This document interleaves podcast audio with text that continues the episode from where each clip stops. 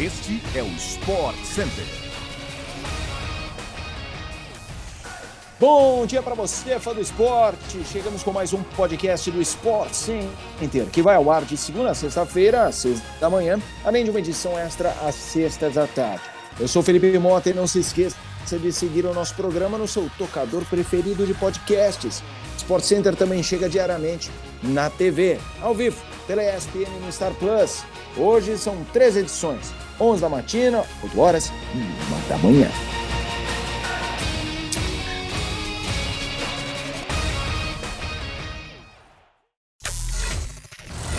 Respeitando o desejo da família, William deve rescindir seu vínculo com o Corinthians nos próximos dias e acertar a transferência para o Fulham, na Inglaterra.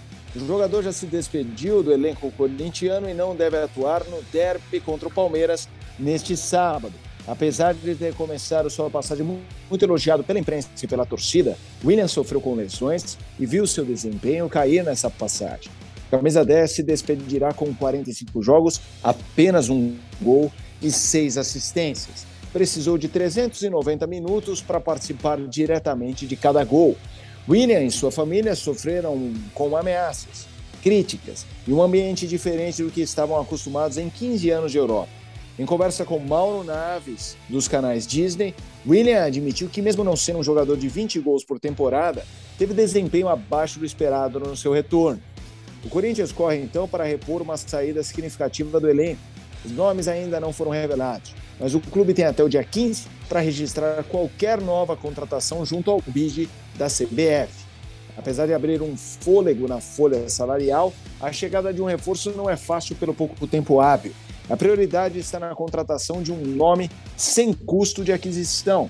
Atualmente, as principais opções do técnico Vitor Pereira para o setor são Adson, Gustavo Mosquito e Roger Guedes, além do jovem Giovani, que pode atuar centralizado ou pela ponta. Recentemente, o português também escalou o lateral esquerdo Lucas Piton mais avançado. Uma alternativa poderia ser o meia Matheus Vital, que voltou de empréstimo do Panathinaikos da Grécia. Porém, inicialmente ele não está nos planos do técnico Vitor Pereira, que chegou a escalá-lo até mesmo na lateral direita durante treinamentos. O Real Madrid levantou mais um caneco na Europa Atual campeão da Champions League, o time espanhol enfrentou o Eintracht Frankfurt na Supercopa Europeia e começou a temporada com mais um título. Acostumado a vencer, o elenco do Real Madrid sofreu no início da partida com contra-ataques bem feitos do time alemão, mas conseguiu segurar o 0 a 0 no placar com um brilho de Courtois. Passado o sufoco, o Real começou a criar situações claras de gol. Vinícius Júnior quase abriu o placar em parceria com Karim Benzema. O francês rolou para o brasileiro, mas o zagueiro Tuta e São Paulo salvou em cima da linha. O placar saiu do zero com assistência de Casemiro para Alaba, colocar para dentro, já sem goleiro. Benzema começou a temporada da mesma maneira que terminou, fazendo gols. O francês precisou de apenas duas oportunidades no jogo para deixar o seu e dar números finais à partida. 2 a 0, um título para o Real na final disputada na Finlândia. O fã do futebol espanhol volta a acompanhar na Liga na tela da ESPN pelo Star Plus no fim de semana. Enquanto o Real Madrid atua apenas no domingo, a estreia já acontece nesta sexta-feira, às 4 horas da tarde, com um duelo entre o Sassuna e Sevilha. Isaquias Queiroz conquistou nesta quinta a medalha de ouro no Campeonato Pan-Americano de Canoagem. O campeonato está sendo realizado em Halifax, no Canadá mesmo local em que o baiano levou duas medalhas, uma de ouro e uma de prata no Campeonato Mundial. Ainda no embalo das conquistas importantes, Isaquias venceu o torneio continental da prova dos C1 mil metros e disputará nesta sexta o C1 500 metros. Isaquias disse depois da medalha que não estava tão preparado quanto esteve para o Mundial, mas não competia um Pan-Americano desde 2014.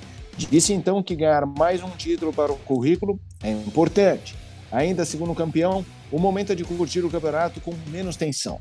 Existe uma diferença entre o Pan-Americano, evento só da canoagem, e que Isaquias não remava desde 2014, e Jogos Pan-Americanos, mais conhecido do público brasileiro, que reúne diversas modalidades de quatro em quatro anos. O Campeonato Pan-Americano de Canoagem é disputado todo ano e nesta temporada é qualificatório para os Jogos Pan-Americanos do ano que vem em Santiago. Isaquias é o atual bicampeão do C1 mil metros.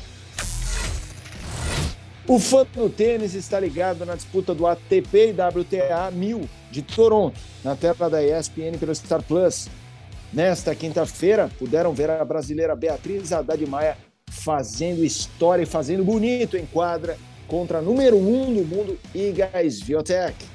A brasileira começou o duelo das oitavas de final voando, batendo a melhor jogadora do mundo por 6-4 e abrindo vantagem no Canadá.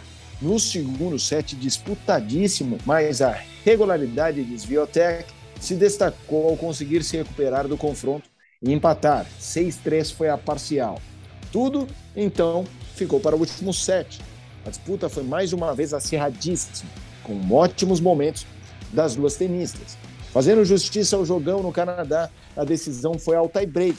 Bia conseguiu confirmar sua vitória por 7 a 6 e está nas quartas de final do torneio de Toronto. Grande marca na carreira da brasileira, hoje a 24 melhor jogadora do planeta. Os fãs do tênis seguem acompanhando as rodadas decisivas do ATP 1000 e WTA 1000 de Toronto nesta sexta, a partir do meio-dia, pela tela da ESPN, pelo Star Plus. Chegamos ao fim de mais um podcast do Sports Center. Voltamos com a edição extra nesta sexta-feira ou, ou na segunda-feira, a partir das seis da matina, no seu agregador favorito de podcasts. Até a próxima, galera. Tchau, tchau.